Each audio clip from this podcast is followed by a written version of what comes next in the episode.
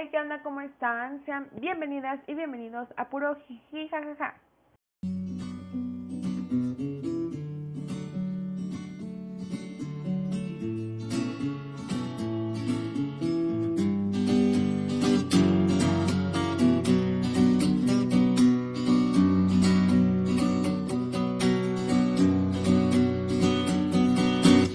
Oigan, pues qué bonito es tenerles nuevamente en otro episodio más de Puro Jiji Jajaja. Y hoy vamos a hablar sobre la pasada marcha feminista que se realizó el día 8 de marzo. Sé que ya tiene varios días que, pues ya tiene más de una semana que pasó, pero yo quería hablar sobre esto. Porque durante este episodio les voy a platicar algunas leyes que gracias a las feministas tenemos. Pero primero les voy a contar, pues, cómo estuvo. Bien, pues cientos de miles de mujeres protestaron este martes eh, 8 de marzo en diferentes partes del mundo ante la violencia, el machismo y los feminicidios que ocurren a diario. De verdad fue impresionante la cantidad de mujeres que marcharon durante horas por el centro de la Ciudad de México y luego bajo el calorón que hacía. Pero bueno, fue impresionante eh, porque alzaron la voz por las que ya no están y de verdad se veía tan pero tan bonita eh, la Ciudad de México rodeada de mujeres con prendas de color morado, porque recordemos que el color morado es un color muy representativo del feminismo. Y bueno, durante la manifestación habían diversos carteles, todos, yo vi bastantes y todos me ponían muy sensible por, pues por todo el trasfondo que estos tienen, entonces me, la verdad es que lloré, lloré mucho porque en la marcha varias mujeres pues llevan carteles que básicamente se desahogan en ellos por situaciones que pasaron, porque han sido violadas, porque han sido agredidas por hombres. Entonces, pues es muy feo, es muy triste. Pero hubo uno en especial que llamó muchísimo mi atención y era uno que decía, hoy estoy viva, pero mañana no sé. Y la razón de por qué me puso triste es porque de verdad, desafortunadamente es la realidad que vivimos las mujeres en México, al menos aquí en México. ¿Por qué? Porque pues desde que comenzó el año se han reportado más de 357 mujeres desaparecidas, de las cuales 292 han sido confirmadas como mujeres asesinadas.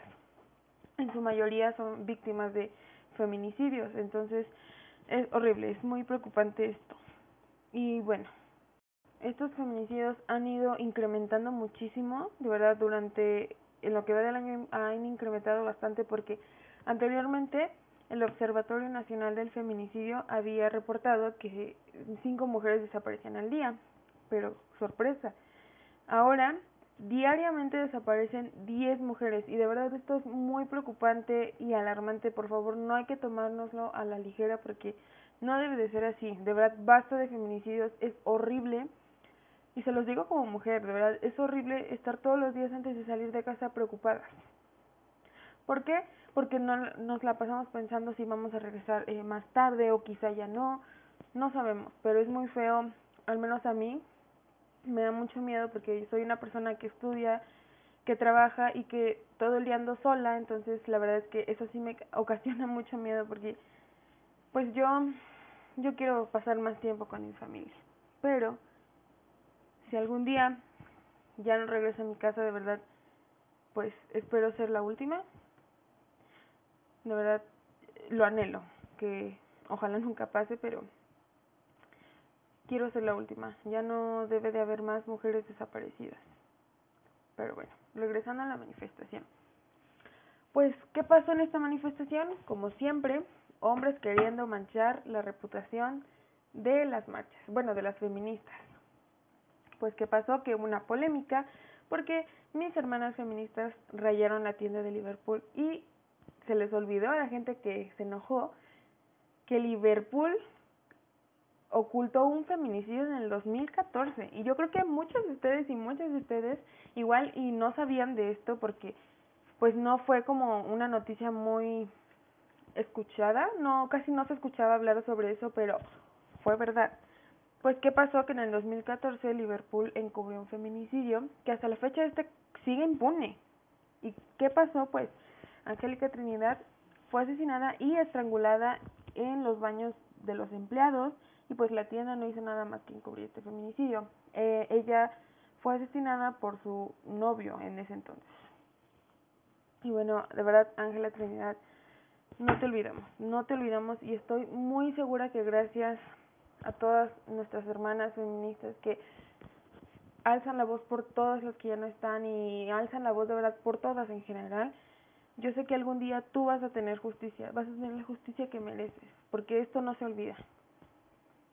Y bueno, pues mencionando todo esto, creo que también es un buen momento para mencionar pues los cambios que gracias a las feministas tenemos aquí en México. ¿Por qué?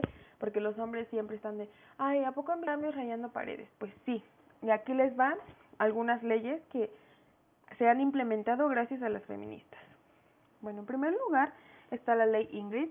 Este fue un caso, no sé si recuerden el caso más bien, es sobre la chica Ingrid que su pareja, si no mal recuerdo, la mató y subieron las fotos sin censura a redes sociales y fue muy feo, o sea, yo sé que el morbo les llamó a todos y veían esas fotos, esas fotos tú las encontrabas por donde sea.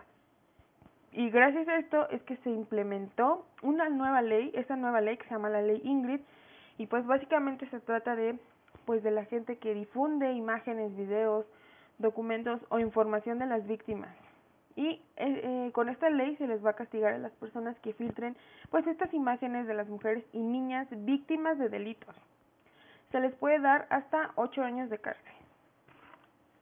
En segundo lugar tenemos otra ley y creo que esta es la más famosa, al menos las mujeres debemos de saber de la existencia de esta ley y es la ley Olimpia. Pues esta ley se trata de la difusión de fotos o videos íntimas de tipo sexual que son difundidas sin el consentimiento de la mujer y son a través de Internet. Entonces, gracias a esta ley, pues se les puede dar de unos cinco años de prisión y aparte se les eh, otorga una multa que es un tanto elevada. Yo la verdad me gustaría que fueran más años de prisión porque unos cinco años no son suficientes para que paguen todos esos hombres que hacen sus tonterías en redes sociales. Y en persona, miren, ni, ni dan la cara, pero bueno. En tercer lugar tenemos y el registro de abusadores sexuales. Yo creo que mucha gente no sabía de esta porque cuando yo estuve investigando y cuando me enteré de esta ley, porque incluso yo, para ser honesta, no sabía de esta ley hasta que investigué, así que se las comparto obviamente, pero en esta es una página, aquí puedes pues registrar y consultar agresores sexuales. Si ustedes gustan consultarla, que espero lo hagan, solo tienen que poner en su navegador https dos puntos diagonal diagonal registroagresores.cdmx.gov.mx. En cuarto lugar tenemos la amnistía a mujeres que abortaron. Esta tampoco es muy famosa, pero esta ley consiste en liberar a las mujeres que interrumpieron su embarazo, a liberarlas de la cárcel. A eso me refiero, porque pues desafortunadamente no podemos ni, ni decidir sobre nuestro cuerpo porque nos mandan a la cárcel, pero gracias a esta ley es que liberen a todas esas mujeres que no quisieron ser madres. ¿Por qué? Porque su ¿Por qué? Porque las maternidades tienen que ser deseadas, si no, que no sean. Y bueno, por último tenemos una ley, se puede decir, que se llama veto a músicos misóginos como Johnny Sputia. Este caso sí fue un tanto famoso, pero les voy a refrescar la memoria. Y esto se trata sobre la restricción de música con contenido misógino.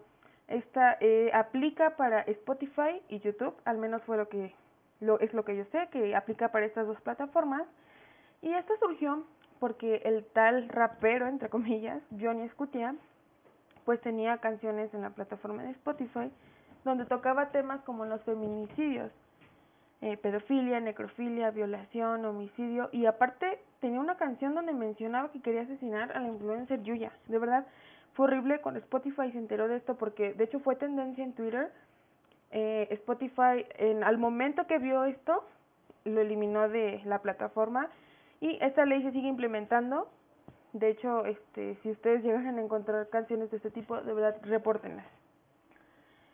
Y recordemos, de verdad, estas leyes únicamente aplican, de verdad, únicamente para mujeres. Aunque muchas mujeres, yo sé que cuando estamos adentrándonos al feminismo, pues pensamos como ciertas cosas del feminismo que pues que no son buenas porque hay mucha gente que dice de no son formas o esas no me representan, pero déjenme decirles que gracias a esas mujeres que no las representan, pues es, pues tenemos estas leyes que nos amparan a todas. Entonces, mejor hay que darles las gracias. Y bueno, aprovechando también hay que agradecerle de verdad a todas estas mujeres que todos los días luchan para que por fin nosotras podamos ser libres y ya no tengamos miedo de salir solas o de noche, o solas y de noche, que es peor.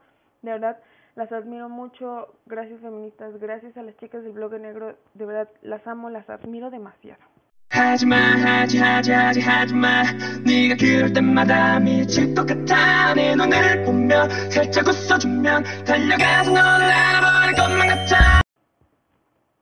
Y bueno, hasta aquí llega el capítulo de hoy, espero les haya gustado y muchísimas gracias por escucharme y no olviden seguirme para que no se pierdan mis futuros episodios. Muchas gracias y cuídense mucho. Hasta luego. A cada minuto de cada semana nos roban amigas, nos matan hermanas, destrozan sus cuerpos, los desaparecen. No olvide sus nombres, por favor, señor presidente por todas las compas luchando en reforma, por todas las morras peleando en